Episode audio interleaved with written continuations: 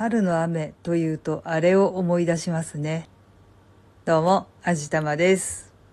そう、春雨といえばあの有名なセリフ、月形半平太の春雨じゃ濡れて参ろうというあれなんですが、実際のところあのセリフだけしか知りません。どんなお話なのか全く知らないんですよね。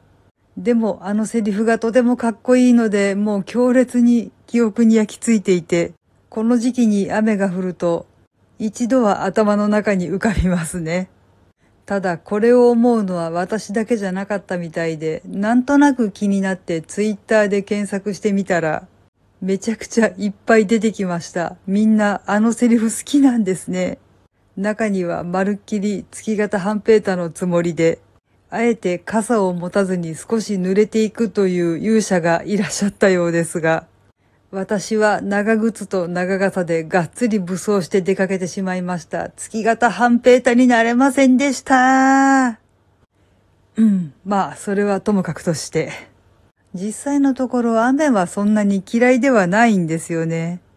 少しずつ濃くなっていく緑の木々に降りかかる雨というのはなかなか風情があると思うし、まあ、梅雨のジメジメはちょっと辛いんですけど、夏の夕立とかもなかなかいいおしめりになるし、その後虹がかかったりとかして綺麗だし、冬の冷たい雨もみぞれ混じりの雨も、物思いにふけりながら歩くにはちょうどいいのかなとかって思っています。まあ冬の雨は寒いんですけどね。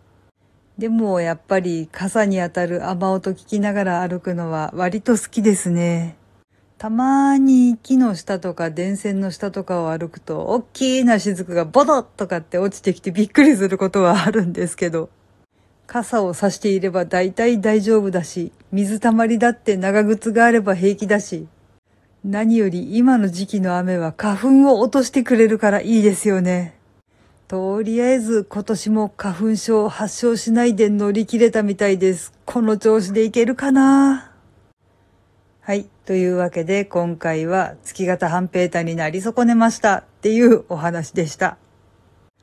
この番組は卵と人生の味付けに日々奮闘中の味玉のひねもす語りでお送りいたしました。それではまた次回お会いいたしましょう。バイバーイ。